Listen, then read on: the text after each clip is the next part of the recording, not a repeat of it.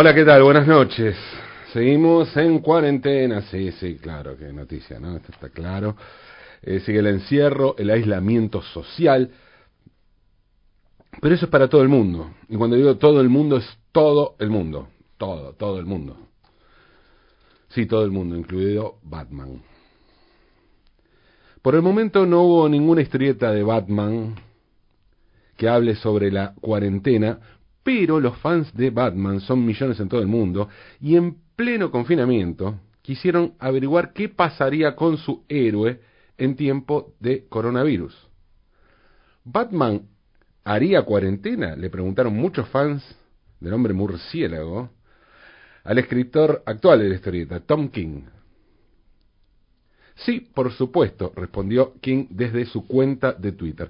Los fans desconfían, porque conocen a su personaje favorito y porque, admitámoslo, con la cuarentena no solo todo el mundo está confinado, sino que también todo el mundo cuenta con un poco más de tiempo libre como para andar haciéndole preguntas a gente a la que no, antes no le preguntaba y preguntando cosas que antes no se no hacía, ¿no? No, preguntas que antes no se hacía.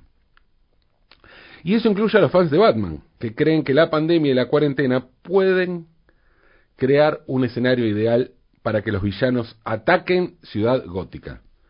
Sin embargo, los fans de Batman saben también que existen algunos antecedentes que vinculan a Batman con el aislamiento y también con la peste.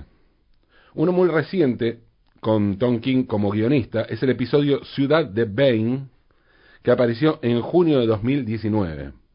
Allí Bane y el Batman de Flashpoint derrotan a Batman y se apoderan de Ciudad Gótica.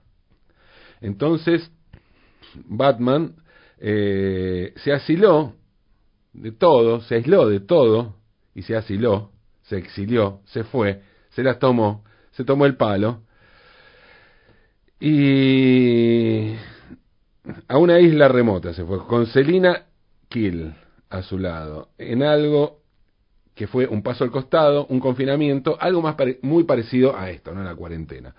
Claro que en su encierro, Bruno Díaz, o Bruce Wayne, como prefieran, no le dio la espalda a su ciudad, lógico, es Batman, ¿no? Mientras se recuperaba de las heridas por las recientes batallas con sus enemigos, se comunicó en secreto con la Batifamilia y sus otros aliados.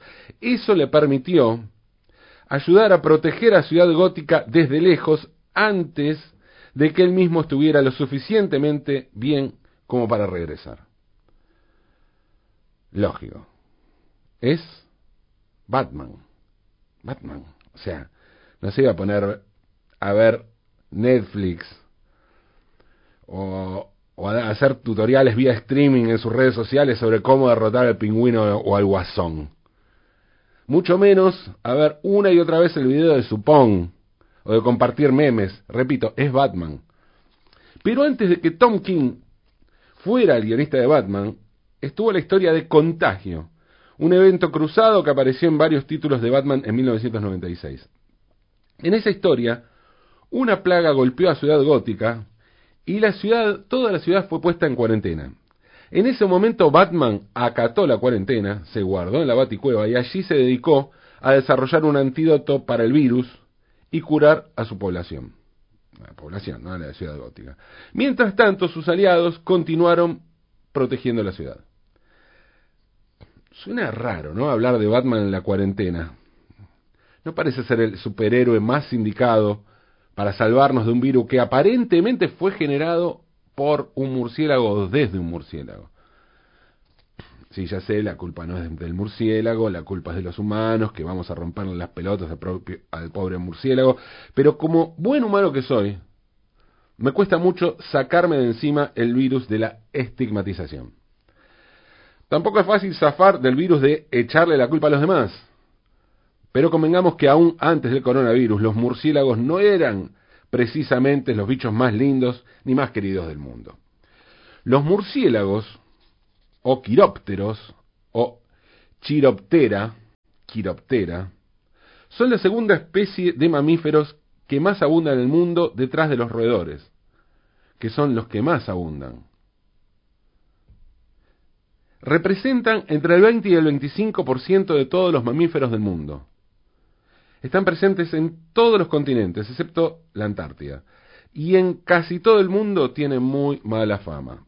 Por un lado está el hecho concreto de que transmiten muchas enfermedades, aunque también hay que admitirlo, rara vez atacan a los humanos, ¿no?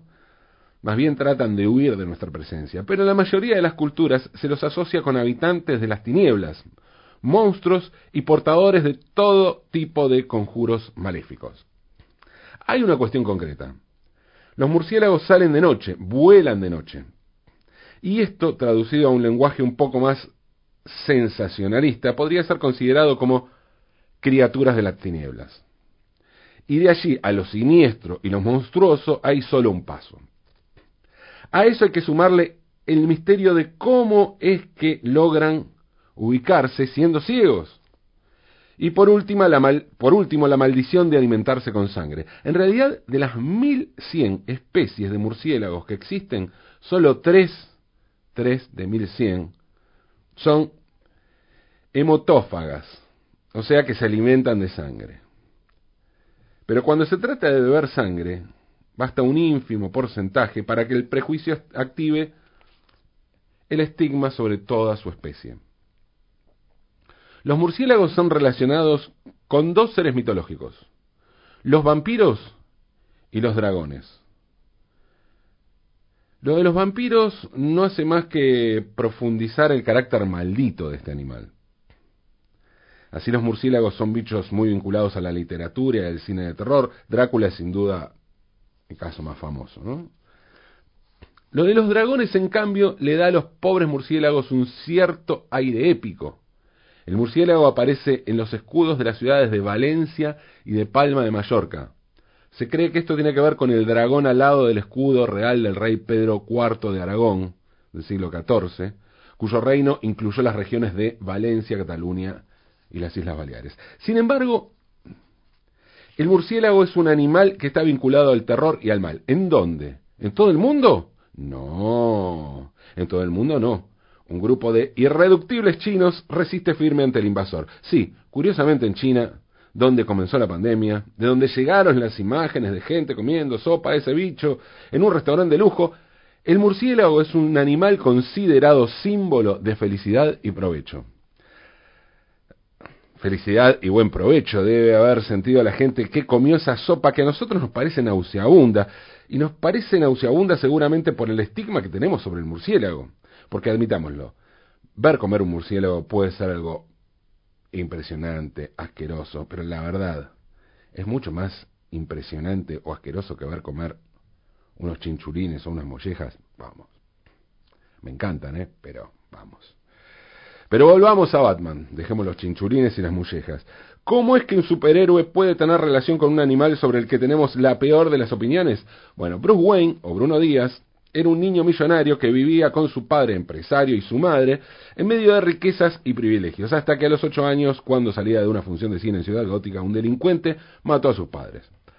Bruce, o Bruno, promete ahí mismo que hará todo lo posible para transformar a Ciudad Gótica en un lugar seguro, y que va a transformarse en un luchador contra el delito. Wayne, o Díaz, comienza a entrenar, pero pronto se da cuenta de la necesidad de una identidad secreta. El razonamiento de Wayne es el siguiente. Los criminales son supersticiosos y cobardes, por lo que mis habilidades tienen que aprovechar sus temores para intimidarlos. Debo ser una criatura nocturna, oscura e impactante. Mientras está pensando eso, Wayne, mientras Wayne está pensando eso, un murciélago entra a través de su ventana. Eso termina de forjar al nuevo héroe, Batman. Batman nace desde el odio a los criminales más que desde la empatía o la simpatía hacia las personas de bien. Por eso el murciélago como símbolo.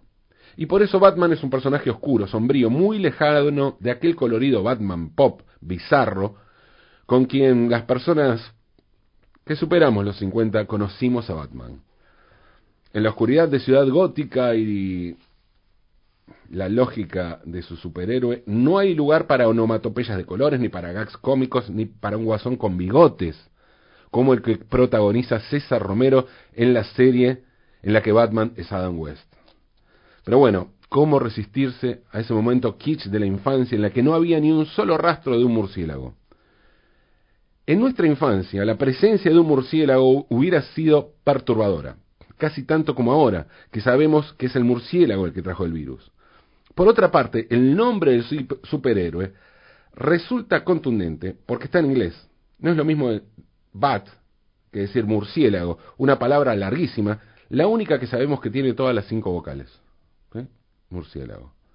Batman suena contundente. Hombre murciélago, un plomazo que nos hace cambiar de canal antes de terminar de decirlo. Pero volvamos al murciélago, porque la culpa no la tiene él como tampoco la tenía el chancho. El periodista e investigador estadounidense David Quammen dice lo siguiente sobre virus y murciélago. ¿Por qué los murciélagos? dice Quammen. Primero son mamíferos como nosotros, por lo tanto es más probable que los virus que se adapten a ellos puedan adaptarse a nosotros que un virus que proviene de, por ejemplo, un reptil o una planta. La segunda razón es que los murciélagos están excesivamente representados en la diversidad de mamíferos. Una cuarta, una cuarta parte de todas las especies de mamíferos en el planeta son especies de murciélagos. Hay otro par de cosas más allá de eso. Los murciélagos tienden a reunirse en grandes cantidades. En una cueva podría haber 60.000 murciélagos. Y esa es una buena circunstancia para transmitir virus de un individuo a otro y para que los virus circulen a través de la población. Hay otra cosa que los científicos están comenzando a investigar, y es que los sistemas inmunes de los murciélagos pueden ser más tolerantes a la extrañeza en sus cuerpos que otros sistemas inmunes. Ante semejante panorama, el sentido común humano nos lleva a pensar que hay que exterminar a todos los murciélagos. Sentido común humano o de Batman, que es más o menos lo mismo. Quamen advierte sobre los peligros de pensar así. No, esa no es la solución. La solución es que debemos dejar los murciélagos solos, a los murciélagos solos, porque necesitamos murciélagos y nuestros ecosistemas necesitan murciélagos. Que traducido al lenguaje del sentido común sería algo así como vivir y dejar vivir. A las personas, a los murciélagos, a quien sea, no es tan complicado. Y si no pensamos un poco en eso, va a ser difícil que podamos salvarnos ni aunque Batman esté de nuestro lado. Pensemos entonces, aunque es de noche.